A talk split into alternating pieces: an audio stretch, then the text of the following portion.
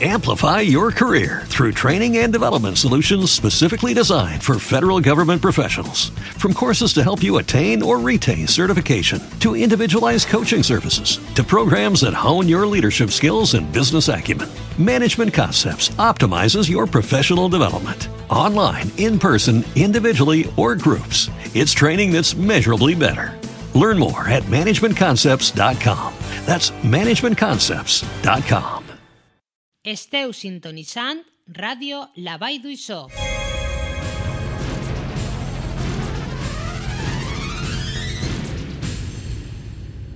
El cafè de pipa. amb la participació de l'Ajuntament de la Vall d'Uixó. Hola, què tal? Com estan? Benvinguts a Pipa, l'últim dia de la setmana, divendres 3 de febrer de 2017. Un cap de setmana ja que té com a actes principals, i que anem a recordar ara, eh, avui divendres mateix a les 6 i mitja, la 15 trobada de bandes juvenils de la Vall d'Uixó en el Teatre Municipal. I el diumenge a les 11 del matí, exaltació de les falleres majors de Pensat i Fet al Teatre Municipal, a la una entrega de premis de la segona prova del Campionat de Lliga de Carreres eh, per muntanya de la Comunitat Valenciana en la pista d'atletisme i a les 7 de la vesprada del diumenge 5 i se concert de Noé Rodrigo i etnopercussió de joventuts musicals. Serà en el Palau de Vivel. Nosaltres avui tenim romansos i martingales amb un convidat, Leo Rubio, i després, ja saben, la tertúlia d'actualitat política que tancarà setmana. Benvinguts a Pipa. El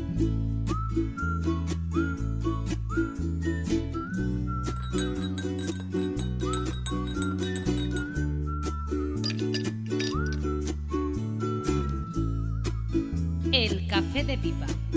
Vicent Arnau.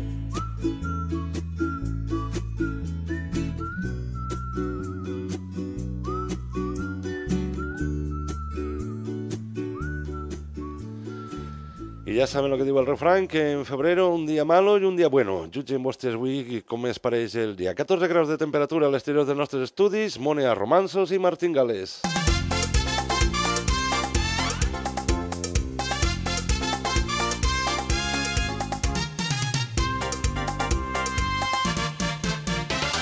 Romansos i martingales.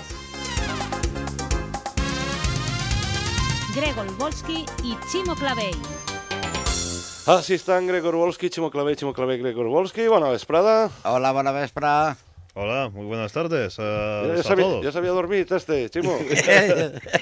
Eh? Bueno, ya- Era així el, el temps de febrer una miqueta tort i a becar. Ay, ay, ay, Muy bien. a lo bueno. ¿no? A veure, Pues no res, pues eh, avui tenim un convidat i volem dedicar l'espai d'avui com el dedicarem a tots els, els que estan relacionats amb la construcció. En- Des dels que van, des que venen el material hasta que el- els que passen tots per casa hasta que s'acaba la construcció. els especuladors també. Ah, A també, tot, a tot, també. no? Tot lo relacionat. eh? Tot lo relacionat En la construcció. Així que anem a començar sentint un tema... He anunciat jo que el convidat que tenim ahí preparat és Leo Rubio, no? Sí, sí, I entonces serà d'ell, clar, la Sí, cançó. claro. Bueno, pues així no sona. vale.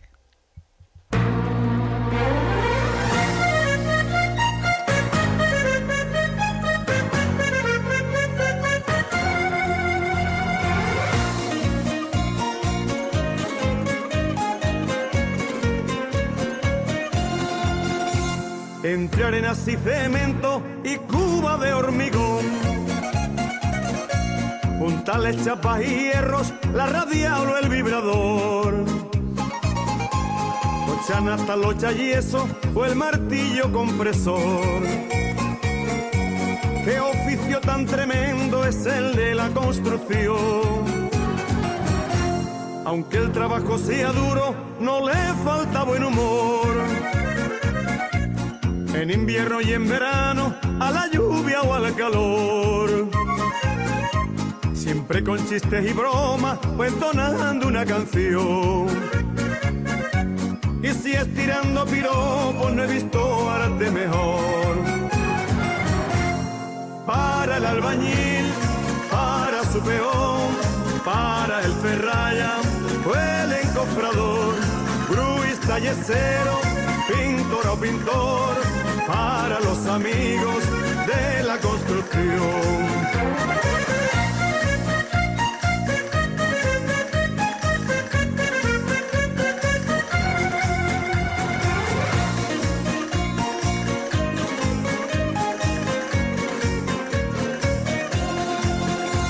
colgados en un andamio a muchos metros de altura.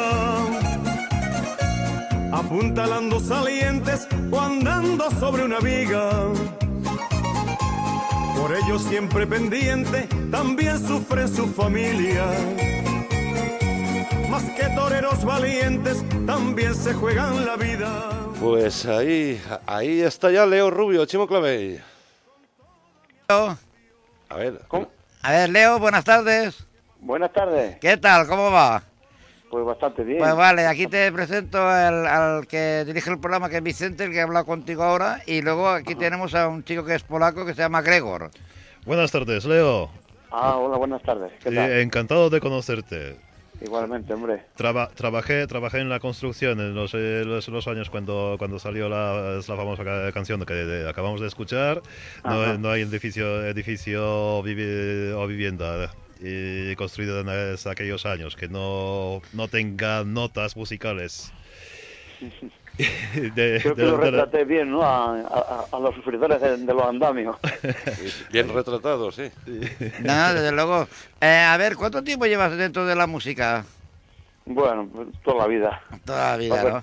Que la canción de la construcción fue la que me dio a conocer, pero antes de la construcción ya llevaba yo un montón de años ahí luchando, pero que la gente no, te conocía.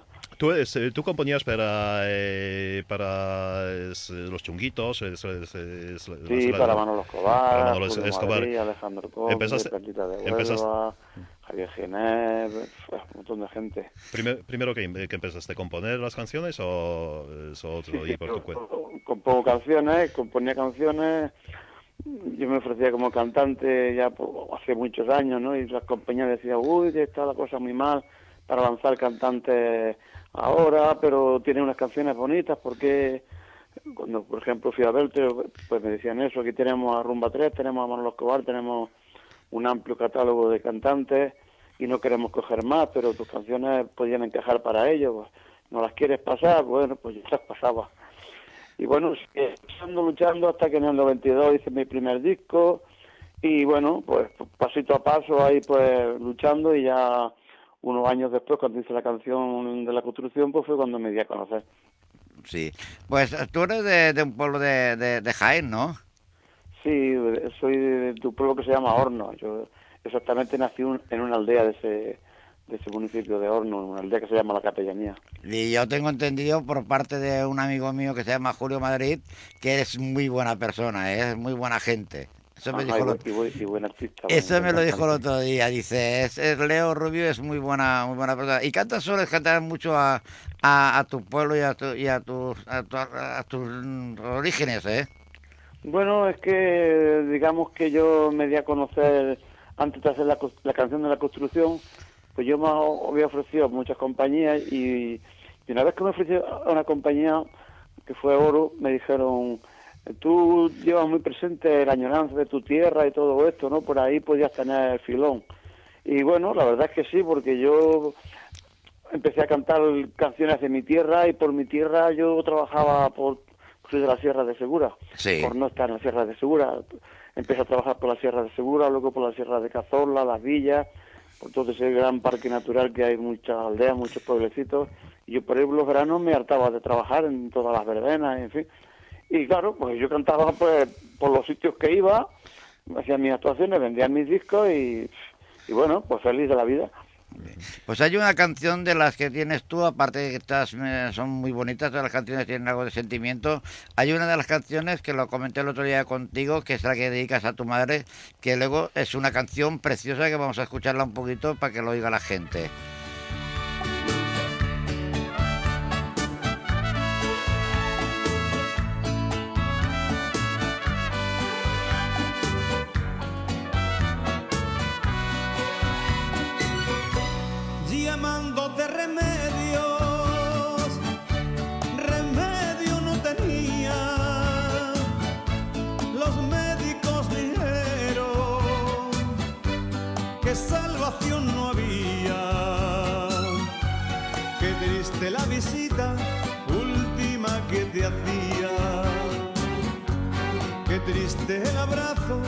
De aquella despedida.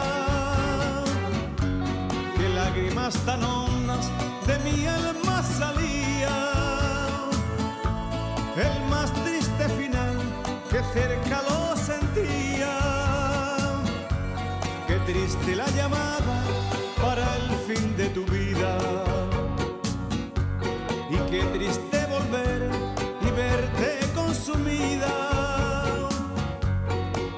triste fue la hora que de tu aldea salías,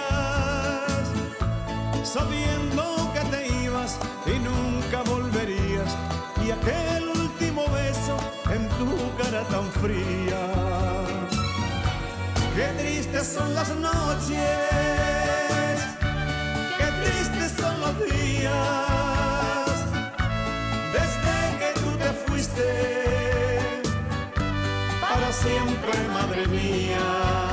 Preciosa can- Preciosa, canción. la canción es preciosa Sí. y todos los que por desgracia no, no tenemos madres, es una canción que la llega muy dentro del corazón, ¿eh, Grego? Este, Sí. Leo. canciones que, que yo habré escrito casi 500 canciones. Yo creo que esa fue la que me salió más de, de, de- de las que te desgarran el alma, ¿no? Porque es la pura realidad, ¿no?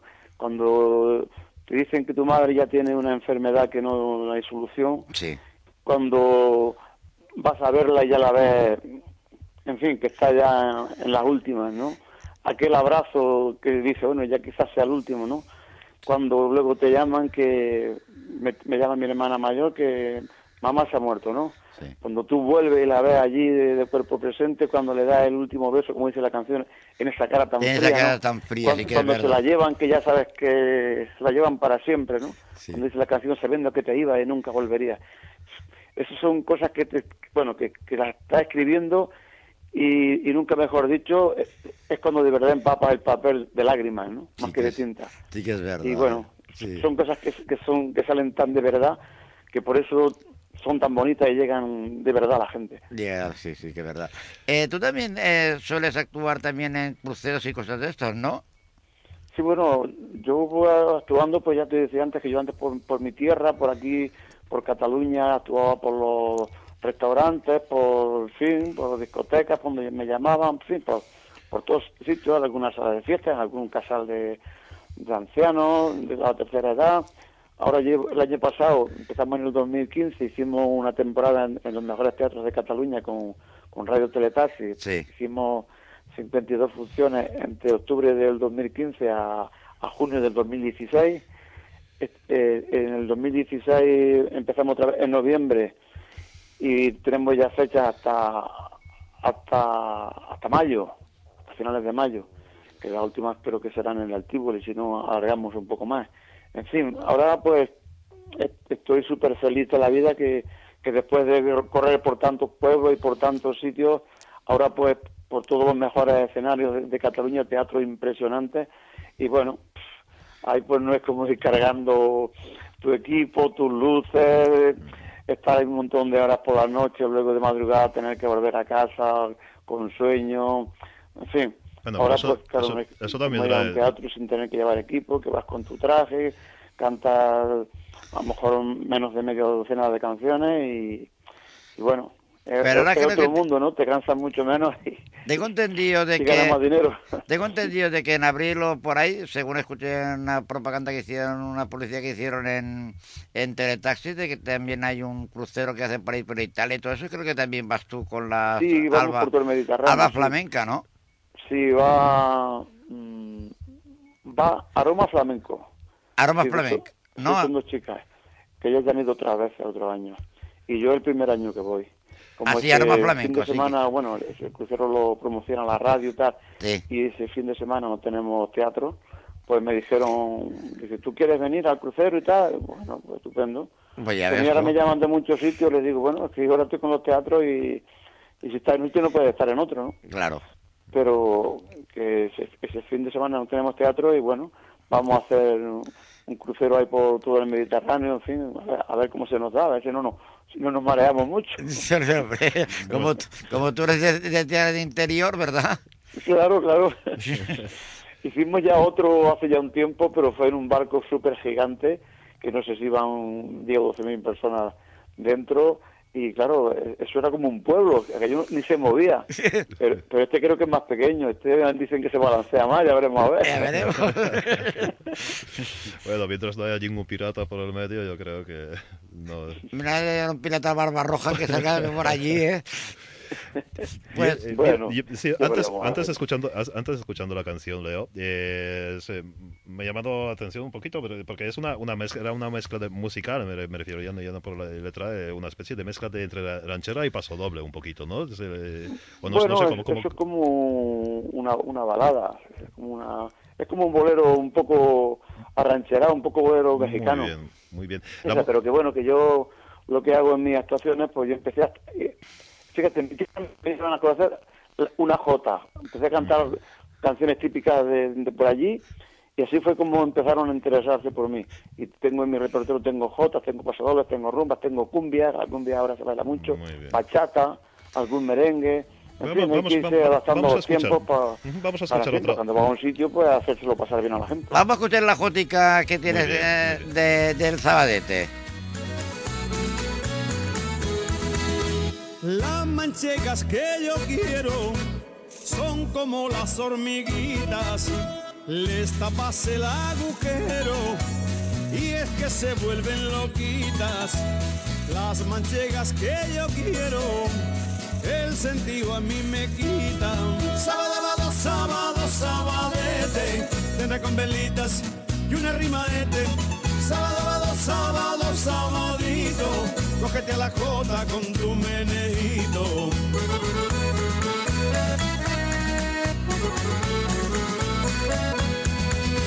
De Aragón quiero la jota y de Valencia las flores, de Albacete Fuente Alvilla, que se meten buenos goles, en Ciudad Real mi vida y en Toledo mis amores. Sábado, sábado, sabadete, cena con velitas y una rimaete. Sábado, sábado, sábado. Una canción graciosa, ¿eh?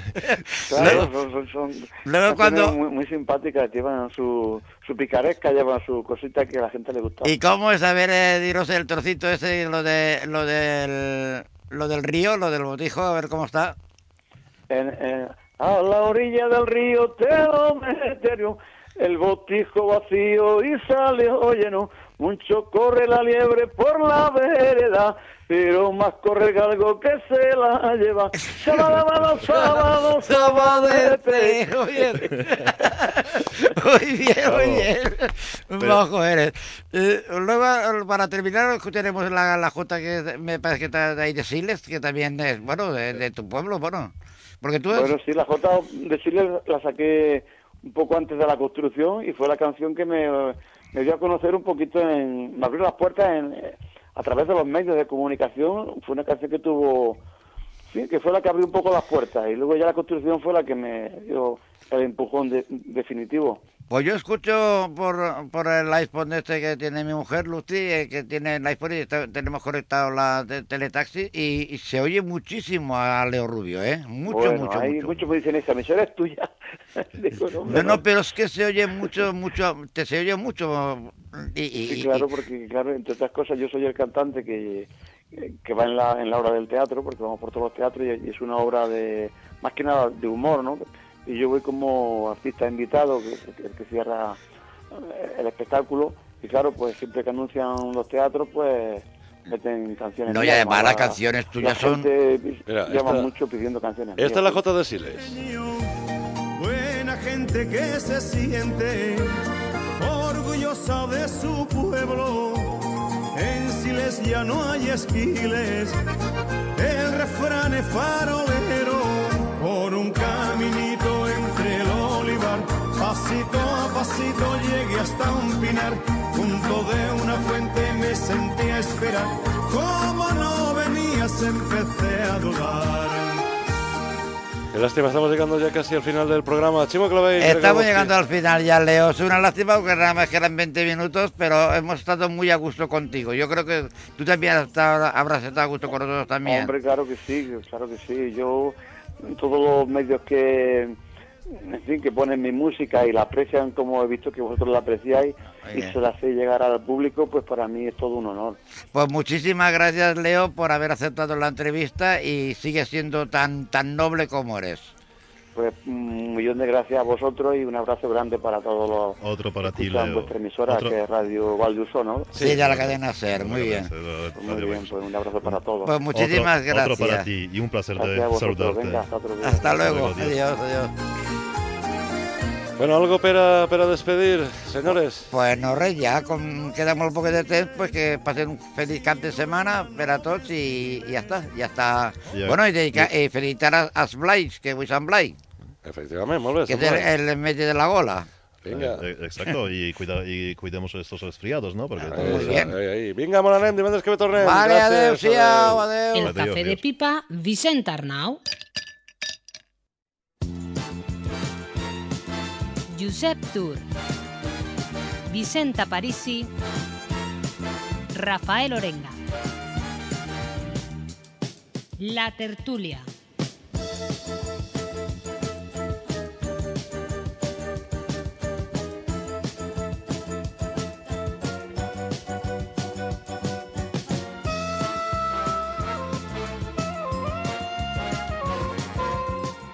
És divendres 3 de febrer, el tercer dia del mes de febrer i, com sempre, la tertúlia de Pipa que tanca tanca setmana en este espai i, com sempre, donem la benvinguda a Josep Tur, a Rafael Orenga i a Vicent Aparici Estrès. Gràcies per estar així un divendres més.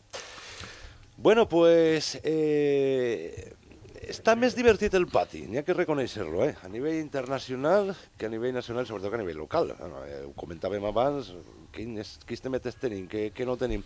Estem oberts a tot, podem comentar, però bueno, a veure, per reprendre un poc el fil del que parlàvem la setmana passada, que sempre anunciaven que... mm, Eh, eh, teníem dubtes, crec que lo de Pedro Sánchez encara no s'havia fet, eh, no s'havia fet efectiu encara, en l'última tertúlia, Reixina? Sí, era, sí. Mm, però ara ja, ja ho tenim clar, perquè de fet ha estat està en Castelló.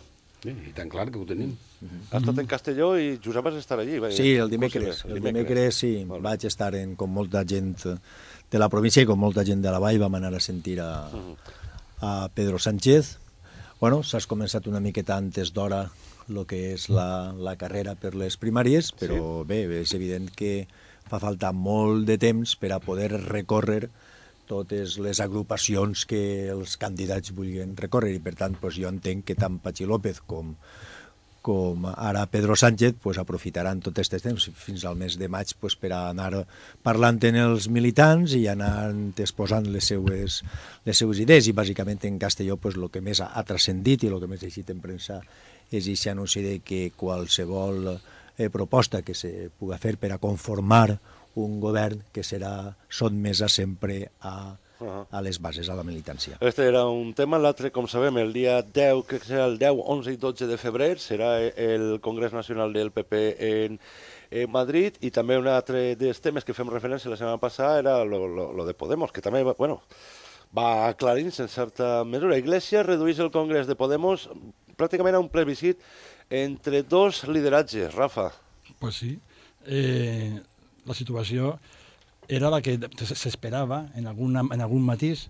S'esperava que n'hi hagueren dues opcions, l'opció encapçalada per Pablo Iglesias i l'encapçalada per, per Íñigo Errejón. Eh, al final no ha hagut un acord. A mi personalment me pareix bé que no hi hagi hagut un acord, perquè al final aquestes coses, si se fan acords, diríem, a nivell orgànic, que és la paraula que està de moda ara, i no se deixa parlar a la gent, eh, a la llarga no és bo. Per tant, eh, que estiguin les dues opcions i que la gent en Vista Alegre 2 puga triar, eh, a mi em pareix correcte. El dia jo fa, fa una setmana o dos que a mi m'agrada que se plantegin les opcions, que la gent vote, que se sumen els vots, que se quantifiquen les coses, que sàpia quan és cada un. Per mi l'èxit i on estarà la clau és en el després de. Si després d'haver votat i haver comptat són capaços d'eixir, diríem, junts col·laborant en una opció, que per mi seria la solució. Que no, no, no siga per trencar, sinó que siga per clarificar i per partir d'ahí construir. Eh, lo de Vescansas, jo personalment no m'ho esperava que, que no es quedara en la llista. Ha dimitit, eh, de tots els Eh, sabia que estava intentant buscar un espai entre els dos que s'havia separat, diríem, del, del grup de Pablo Iglesias Sí. i estava intentant buscar un espai intermig, segur que no ho ha aconseguit, en, en aquestes situacions els que van per la part intermitja solen eixir malparats. Sí, sí, la saps tercera què dir, no? La tercera Sí, via, sí, sempre eixent. Entonces, Saps, ella, saps que descansa, no, Rafa? Que diu que van, Sí, sí. van, van a xocar dos trens. per això, per això ella, diríem, s'ha apartat. Mhm. S'ha apartat. Jo això sí que no m'ho esperava. Eh, que, que, que, també inclús pensava que podien, però clar, intentar plantejar-se com una opció intermitja a aquestes altures ja a última hora no podia, no podia ser. Per tant, ja veurem què passa, veurem els debats que tenen, eh? i per mi és interessantíssim i ens ajudem tots molt, no només ells, sinó tots, perquè este fenomen de Podemos a nivell espanyol, a nivell europeu, n'hi ha que estudiar-lo, i és una opció interessantíssima. I, de fet, l'esquerra jo penso que està ahí. I, i ja veurem, ja falta pocs dies, l'últim d'una setmana. I Vicent Apareixit, del, del Congrés Nacional del PP, què esperes? Bueno, eh, en principi pareix que siga pareix que siga el Congrés que vaja per un causa una miqueta de que tot estigui més clar o més tranquil o de més, no? Només, només eh, alguna gent pues, que ha intentat animar el tema, en el tema, eh, o sea, el Congrés, en el tema d'un militant un vot i una miqueta pues, ixe, ixe camí que va, que va a primàries quasi, no? que alguns pensem que deu de ser el que toca en estos temps en el Partit Popular, les propostes de Cristina Cifuentes i d'Isabel Bonich, però que pues, al final pues, mm, han quedat en, en quasi res, no? O sigui, se manté quasi tot igual i per tant, i per tant eh, sembla que n'hi ha almenys aparentment una tranquil·litat, una tranquil·litat gran en el, en el Congrés i no, no esperem, o jo no veig que pugui haver ninguna qüestió eh, fora de lo que és la situació que hi ha en aquest moment en un, en un Mariano Rajoy pues, el que pareix que se li va donar eh, totes les garanties de que puga tornar a liderar el partit, no? Un, unes, unes primàries a molt curtes. Jo, Josep antes parlava de que les primàries del PSOE eren llargues i que se'ns dava molt de temps. Així, així les primàries me pensa que han sigut molt curtetes, no no n'han hagut. No? Mira, volia, volia preguntar-te, eh, volia preguntar-te, Vicent, un- una cosa, eh, perquè he vist el Facebook de Rafa García, que, que per cert va ser company meu fa munt anys en, en Castelló, que ha publicat en el seu Facebook algo contra Javier Moliner, el president de la Diputació, eh, són com dos documents que té, no? la, la s- sufrida hemeroteca. Eh, Cuando Javier Moliner decía que soy uno de los muchos del PP que preferiría que Rita no siguiera en el Senado, y ahora l'ha tret tu, que de, també del mateix Javier Moliner, que diu homenaje justo y merecido eh, de la Federación de Municipios a Rita Barberà i tal. Tu quan veus aquestes coses, quina Pues- opinió tens? Pues muntó. I Què tinc que fer? Estes yenques de izquierda, izquierda, derecha, derecha, delante, atrás, i ara La toca, llenca, ara toca, llenca. dir, ara toca dir que Rita és la més ruïn i després toca dir que, que Rita és la millor i no sé què. Tot el món sap el que he dit així. És dir, jo sóc una persona que defensa Rita eh, en aquesta situació sempre, que me pareixia injust el que, havia- lo que estava passant en ella, eh, des de fora i des de dins. I, bueno, mm, pues ara ens topetem en aquestes qüestions i és que, claro, eh, avui en dia en les redes socials quan s'escriu o se parla se queda ahí i per tant pot passar, pot passar efectivament sí. que algú eh, se ho hagi guardat i te, i te ho traga en un moment aixina. Jo crec que no, que, que no calia, no calia expressions de, del, prim, del tipus del, de la primera qüestió que tu has, has Sí. començat Uh -huh. eh, i, i pense que sí que calia esta. Veus? Esta sí que pensa que calia. La que no calia per mi, almenys des del meu punt de vista, era la del principi. Pues- Però bueno, en fi, ho deixarem en el terreno Ara- de la- de l'anècdota en el terreno de l'anècdota i de la coherència que cada un té i prou. Ara tornarem a les notícies de, de l'Estat i per a que podeu opinar tots també de, de Pedro Sánchez, que només ha parlat just de, del tema, però jo no me resistís ja a saber l'opinió vostra i sobretot de Rafa. Eh? Capítol X de Donald Trump. Ara resulta que aquest home eh, pues no ha tingut més nassos que, que, que, que penjar el telèfon al primer ministre d'Austràlia. Este, Mm. este com ha acabat, Rafa? Pues jo penso que acabarà, o millor, bé per ell i malament per nosaltres, perquè eh, les enquestes en Estats Units diuen que per almenys la meitat de la població de moment està d'acord en el que, el que està fent Trump. I això és aixina. I això és per ficar els pèls de punta, però no per ell, sinó per el que representa. Eh, no només el tema del primer ministre d'Austràlia, que és un tema pel tema d'immigrants, Sí. eh, que ara diuen que no, ha sigut, que no els queda penjat, és que, bueno, però és igual. El tema dels immigrants i un debat que tenen entre ells. En 1.200 i pico immigrants que tenen, Austràlia es tenen allí retinguts esperant que, que Estats Units diga alguna cosa. Però, bàsicament, bàsicament, per mi el, el gran problema és que té un suport allí i des d'Europa Europa ens hem de preocupar molt. A mi la notícia que vaig dir, crec que ahir, eh, no sé si o després d'ahir, Sí, però fa poquet, de que ell, ell volia relacionar-se en Europa, però d'un en uno, estat per estat, Ui. perquè Europa no té una veu i això és noia de gris, no sé què s'aclarisca, i com no, no hi ha una veu europea, ell havia di, ha dit que vol relacionar-se en Europa, diu en un, pa, això que diu ell, per relacionar-se de, de, i fora la millor forma d'establir acords, però diu en un. Això, en Europa, ja ens podem lligar bé les sabates, perquè això afavoreix molt a Rússia, i, això vol dir que entre Estats Units i Rússia van a ningunejar o a intentar desintegrar d'alguna manera el que és la Unió Europea. Cuidado, Xina, també, eh? I, claro, és que Xina serà també... Al final, el món pot quedar-se relegat a Xina, Índia, Estats Units i Rússia, i Europa serà com l'antiga Grècia, un puesto on hi ha un munt de monuments, on hi ha gent molt sabuda, però que no pinta un cabillo, i econòmic, ni econòmicament ni socialment, etc etc. I això pot ser conflictiu. Jo penso que això s'ha de jugar.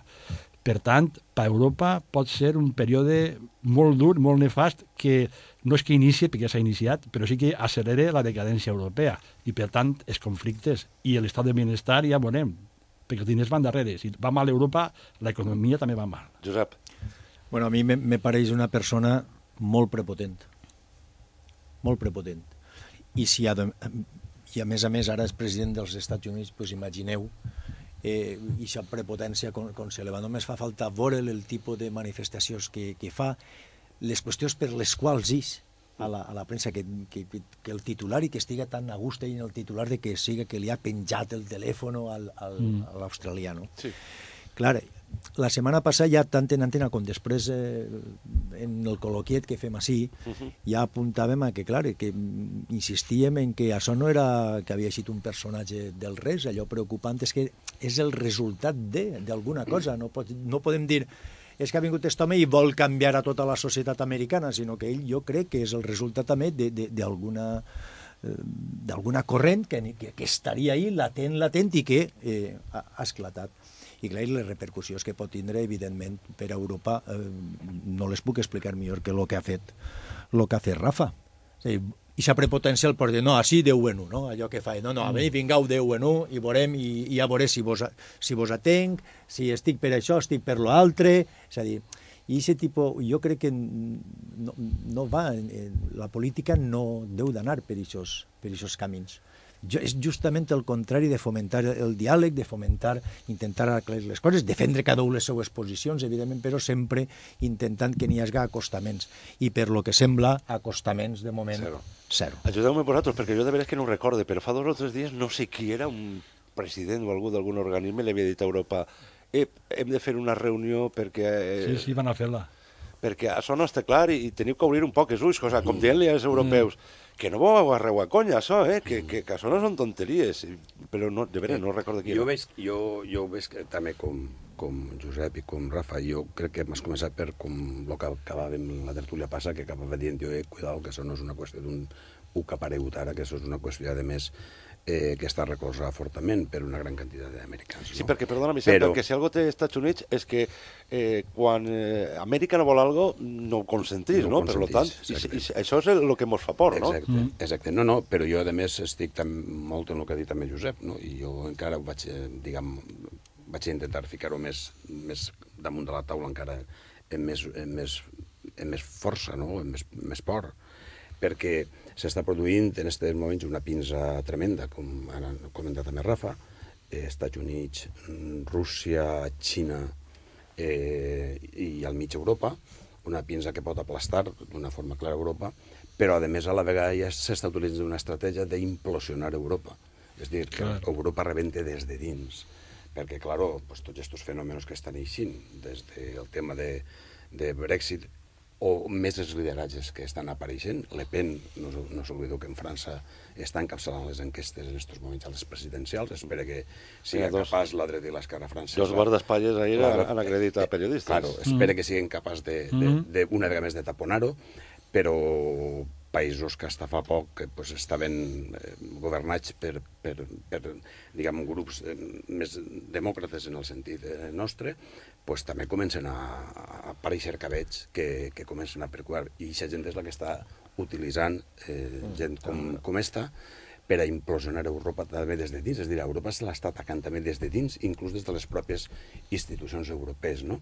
Allò que moltes vegades comentat a Espanya en port, de que hi ha gent que utilitza eh, les institucions espanyoles per rebentar Espanya, perquè hi ha un altre interès, el que siga, el terrorista o el que fos en el seu moment, eh, pues en Europa està passant també eh, en este fenomen. És dir, estos, estos, estos homes, a més de fer una pinza, a més estan utilitzant, crec jo, elements eh, reaccionaris o radicals per implosionar també Europa. I això, evidentment, estic d'acord amb els meus companys, és un motiu gran de preocupació i pense que les forces europees demòcrates mm, que han ajudat a construir Europa i que volem que Europa construïsca, ens ho tenim que agarrar amb en sèrio i alguna cosa tindrem que fer. I, efectivament, i les reunions s'hauran de fer, s'hauran de tindre i anar una miqueta, anar una miqueta espavilant-nos perquè si no la cosa se pot, pot ser molt dura. Eh? Jo, Rafa, utilitzat una, una expressió molt dura, ah. però jo també la veig. Eh? No, sí. És que no, imagina't, tu imagina't, en aquests moments ja hi ha països com Polònia o com Hongria que li fan ulleig a, a Trump. Claro. Sí, perquè sí. els seus líders són líders claro. que han arribat, lo d'Europa, quan han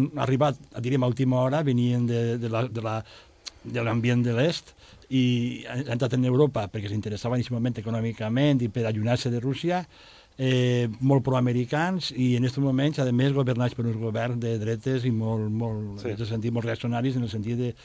Però després d'això hi ha les eleccions en Holanda, que pot ser que passi alguna cosa. En, tema... en, en Holanda està claro, apareixent la força... Està el tema francès, i ara tu junta allò de dir Francia para los franceses, o Holanda para los holandeses, o Polònia para los poloneses. Inglaterra ja pels anglesos. Claro, si fem això cada un i després cada un té que anar a negociar en els Estats Units, jo m'imagino una negociació Polònia-Estats Units de tu a tu, a veure qui és el tu i qui és el que no farà res només que el que eixar el cap. És que aquestes reunions bilaterals, bilaterals entre dos, que un és enorme i l'altre és xocutico, pues imagina't tu com serà la negociació bilateral. I, i, damunt, si i, i, i, damunt estos països encara dient, ai, mireu, eh, el model de democràcia, mireu el que, lo que estan fent, que encara servirà més per justificar-se en aquest uh -huh. tipus de polítiques retrògrades, eh, mirant-se en l'espill d'un país que ha sigut exemple no, de, de, de democràcia. Sí, sí, de, de, de sí, sí, no? I clar, i ara que estiguem en aquesta tessitura, pinta mal. Jo des del punt de vista de l'esquerra, jo dic, hi ha els, els treballadors, a la classe obrera, a la gent més pobra, a la gent amb menys poder adquisitiu, a la classe mitja baixa, què li interessa això? Una Europa desunida o una Europa unida? Jo penso que li interessa una Europa unida, en tots els defectes i que hi ha que canviar moltíssimes coses. Però jo penso que a aquesta gent és la que més li interessa. El que està ric i és un gran empresari, pocs problemes tindrà estiguen separats o estiguen units. Jo penso que la gent de la, del carrer, la gent que diuen des de Podemos, i aquesta gent se té que espavilar i obrir els ulls en aquests temes.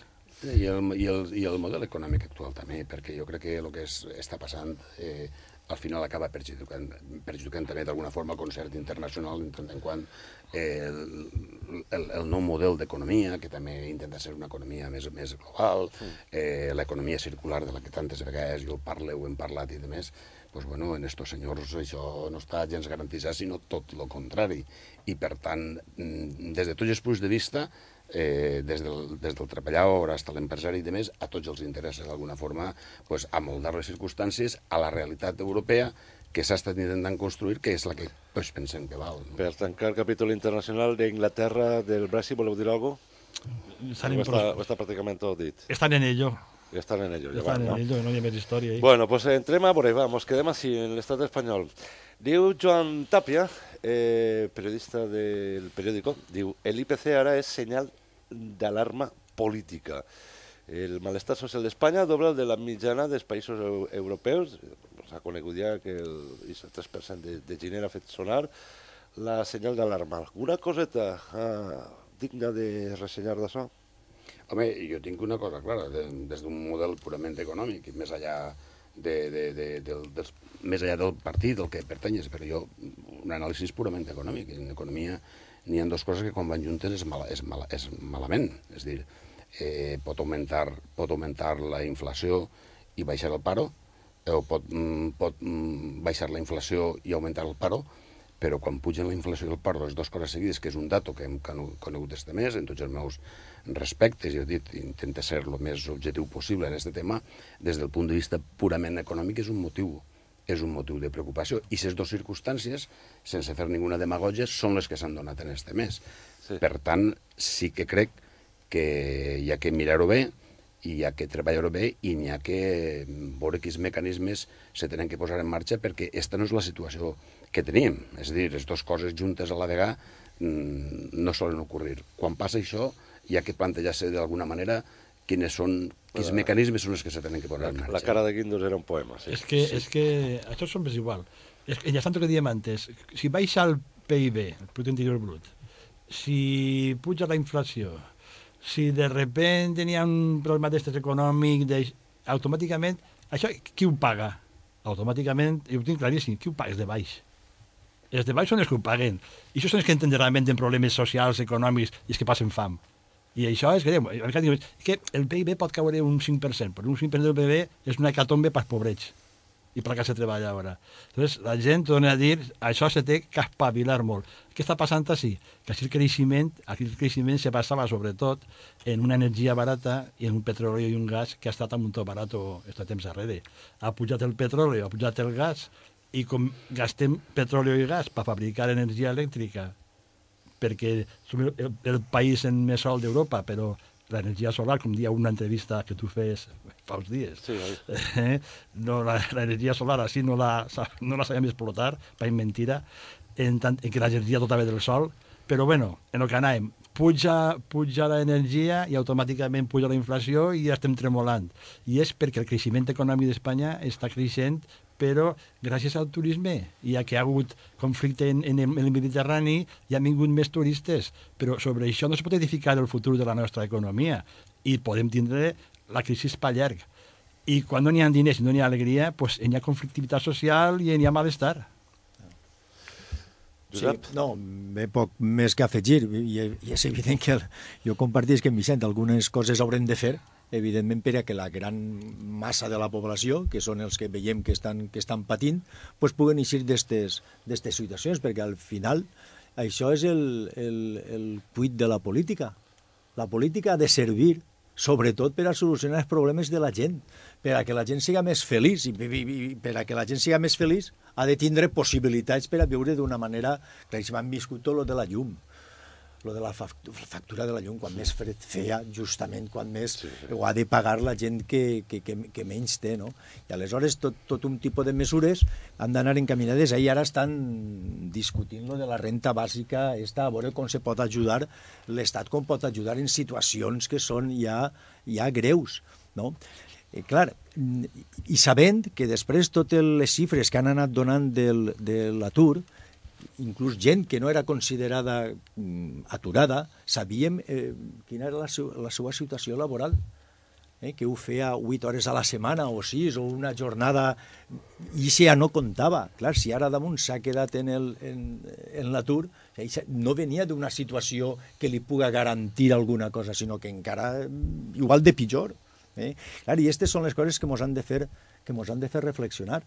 I, I si resulta que damunt, i enllaçant amb el que teníem abans, ja en Europa estàvem intentant donar unes respostes des de dins perquè veien com anava creixent un determinat, una determinada ideologia que això pareix que no li preocupa molt, i ara damunt no mos fiquem d'acord, i ara damunt tenim el gegant també en l'altre cantó, pues, imagina't lo difícil que és donar una resposta, jo sempre, jo, jo sempre dic que ha de ser una resposta europea a, a, a este tipus de, de problemes, perquè no els estem patint només els, els espanyols, se, se nota ja que es, es, estan mm, els països d'Europa patint aquestes situacions, i si no donem una resposta conjunta, pues, mm, mm, haurem de, de veure al final aquest patiment de la gent per a unir. I des de l'esquerra, sobretot, hem de mirar molt eh, perquè en quines propostes fem a la gent obrera, perquè jo pense que un dels problemes grossos és veure tota aquesta quantitat de gent obrera que està decantant per la situació de desesperació en la que viu,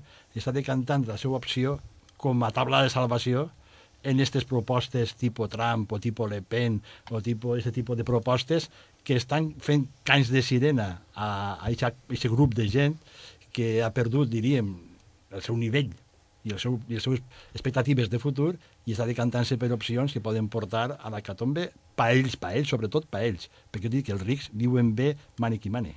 Eh, claro, és que eh, jo crec que això és la clave, eh, però en generals, no? Rafa parla de la classe obrera, jo parlo en general, inclús de l'economia, que al final eh, és el que té que rodar, no?, per crear empleos i tot, i, i tot això.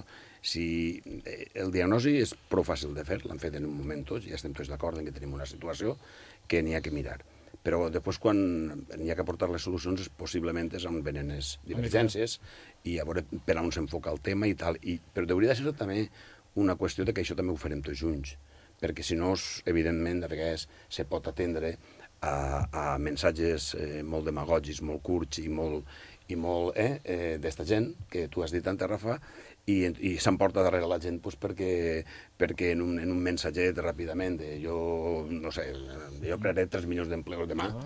i dius, però com? I no sap dir-ho, però jo crec que sí que tenim l'obligació, els partits que en aquests moments eh, considerem que aguantem un model democràtic, que és el que a nosaltres ens interessa, d'aportar solucions en, la, en mesura en què se puga, les més consensuades possibles, perquè tot el món entenga que, a més, aquestes solucions eh, són les adequades, no? I no fas a, i no fas a cas al, al primer de salat que passa per allí i diga la primera burra i se'ls emporten darrere i tinguem 70.000 trams per ahí pegant voltes per tot arreu, no?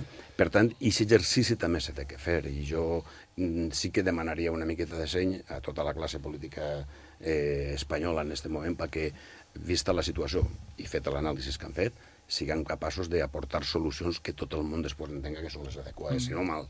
I no hi ha, no, no hi ha setmana, eh? No, no és possible que al final no acabi sent notícia també que vagin descobrint-se nous datos sobre el tema de la corrupció. Ara han sigut detenors recentment els càrrecs de Convergència aclarixen o matisen eh, de l'etapa de Mas en una gran operació contra el famós 3%.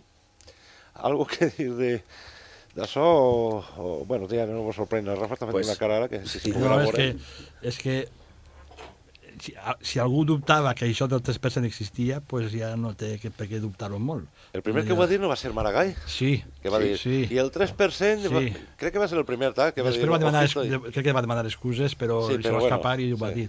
És això que es diu un lapsus de sinceritat, que a vegades les persones que es fiquen nervioses tenen. Mira si estava, o no? Sí, sí, pues claro que estava. I jo això el tinc més clar que l'aigua i que, que hi ha hagut un territori, Convergència i Unió ha manat molts anys, i com sempre que n'hi ha un, un partit que mana, diríem, absolutament de tot, pues acaba, acaba havent problemes serios de corrupció, i jo penso que això no, no té que dubtar ningú, que és aixina. I ara, afortunadament, menys mal que està traient-se. Menos mal que sí, són, són 13 dies, no? Que Sí, sí, sí, sí, però que ja han no va allà. detingut. Sí. Però al final això és com lo de Al Capone. Se, van, van quatre i, i, i espiren per bobaes. Però lo gros, jo penso que això faltarà molts anys per, per saber totes les coses que han passat. Vicent. Sí, bueno, jo, jo, jo crec que este és un tema indis, indiscutible, no? Jo crec que aquest tema s'havia de arribar al final i, i, i, i que la justícia actue d'una forma clara i que se poguera determinar bé què és el que ha passat en cada moment i en cada lloc i de més i tal, no? Me fa gràcia perquè a vegades pareixia que així unes corruptes que tenen Espanya estan a la comunitat valenciana, no, home, no, que va, ja ho havíem dit, ja havíem dit que no, que quan així parlàvem de cent, allà parlem de mils i tot està mal, però, però no sé, a vegades dona la impressió que és que utilitzen unes coses per tapar unes altres, i és una cosa així una miqueta rara, no, home, no, pues que ho coneguem tot, que se sàpia tot, que la justícia actue i, i que actue conforme que, eh, que té que actuar i que aquestes coses s'aclareixen definitivament, no? I, però sobretot que se superen totes aquestes qüestions perquè eh, en aquest moment és, és, és prou fundamental o prou més important el que parlàvem antes, és dir, de lo que estàvem parlant antes d'assegurar el futur d'aquest país, perquè segons com se manejen les coses, aquestes coses a vegades també serveixen perquè apareguen personatges estranys que hem passat a tallar colls i no sé què més acaben pront en totes aquestes coses. Per tant, el que torno a insistir, la reflexió dels grups eh, polítics en aquest moment i de tota la societat espanyola perquè aquestes coses se por- porten per la via que se tenen que portar, que se determini el que se tenga que determinar, que la justícia actue on tinga que actuar, però no perdem de vista que el futur de, del país és el que ens té que preocupar en aquests moments, sobretot. Sí, No, no, sé si que en est, I en aquestes coses la justícia és on més eh, cèlere hau- hauria de ser. I ficar els mitjans justament per això, perquè justament quan més clars, més transparents i més prompte la població sàpia efectivament què és el que, és el que n'hi ha, podem llevar tot això que ha donat a entendre Vicent i que compartís, que, que pugui eixir no sé qui, aprofitar no sé què i a fer mm, demagògia pura i dura per endur-se el, el gat a l'aigua. I per tant, si n'hi ha que ficar mitjos per a aquestes eh, estes, i totes les coses que estan relacionades amb la corrupció se sàpien ràpidament, jo crec que és el que n'hi ha que fer. I és que, a més, el ciutadà li cedeu al ciutadà, això, la veritat la veritat del que ha passat. De totes formes, per ser optimista, perquè jo, en perspectiva, jo vull ser optimista en aquest tema. Eh, si mirem la perspectiva històrica, abans els rics no anaven mai a la presó. Mai. Un ric només anava a la presó antigament si li feia mal a un més ric ell. Però si no, ni pensar-ho. Eh? Per això està fa 40 anys per carrera. Eh? És que manaven i això no tenien problema. Entre ells ho apanyaven tot. A la presó només anaven els pobrets. Després, ara, per lo menos, per lo menos, estem en un procés on està destapant-se tota la corrupció i totes les trampes que han hagut en aquests últims anys. Això jo vull mirar-ho també des del punt de vista positiu, perquè això antes no passava, eh? Antes la gent no s'enterava de res. Ara, per almenys, això. I ara jo espere que tot este folló de la corrupció i tants anys que arrastrem en Espanya fa ja que se crien una generació d'espanyols que tinguen la pell molt fina en temes de corrupció, que no la toleren i que la castiguen. Perquè quan la gent exigisca transparència i castigue el que fa trampa, això és quan desapareixerà, mentre no. Mentre no. Sí. Una gran... I, una, I un crit fort i un crit fort a un demòcrata convençut mm, de que la divisió de poder real té que existir. Vale? Eh, pel que ha dit antes Josep, fa falta que se tinga molt clar que els tres poders deuen de ser mm, eh, independents al màxim, eh, que actuen de forma correcta i que cada un deixi que el poder a qui li toca actuar actue. No? Això és molt important, això és el fonament de la nostra, del nostre sistema democràtic i d'alguns països més, evidentment, però del nostre sobretot. No? El divendres que ve, quan eh, estiga fent-se esta tertúlia, haurà començat ja aquest Congrés Nacional del PP del que parlàvem al principi, una toparrafa quan sempre diu no, si se fan falta i, i se votaran o no. Bueno, el dato és eh, que el dijous PP i PSOE votaven junts per sèptima volta esta legislatura decrets i que, eh, ara mos ho confirma Josep Tur, si ho va dir així eh, Pedro Sánchez o no, en Castelló, que havia promès canvis, eh, canviar els estatuts del PSOE per a consultar a la militància els pactes de govern. Algo que afegiria en això que serà el tancament del programa? Jo...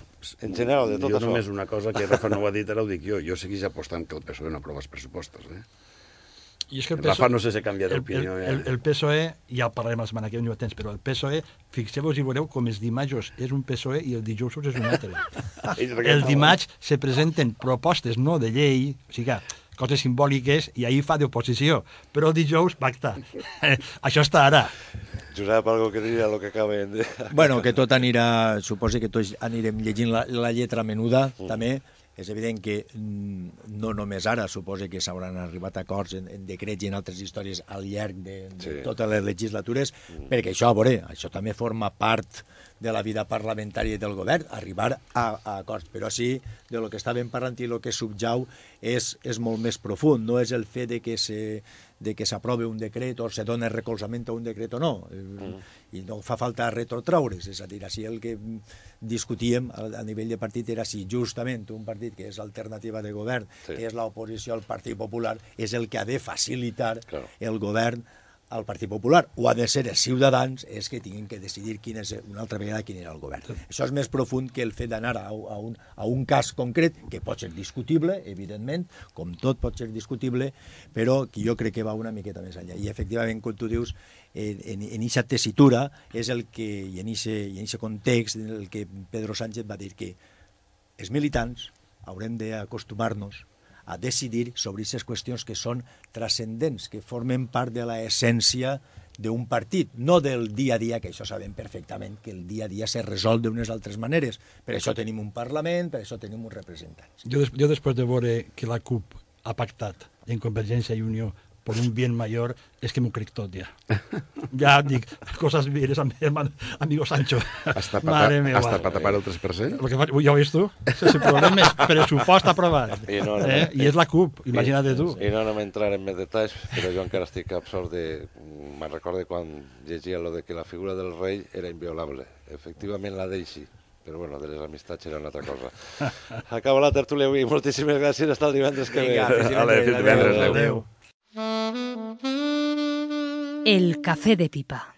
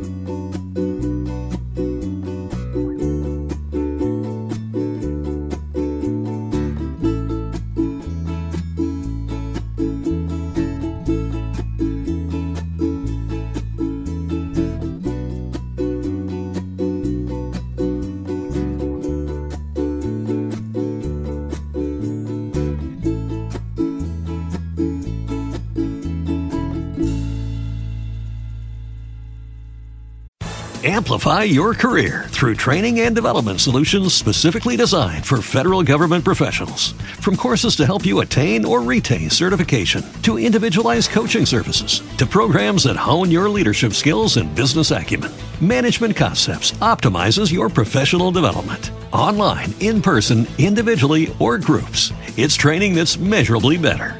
Learn more at managementconcepts.com. That's managementconcepts.com.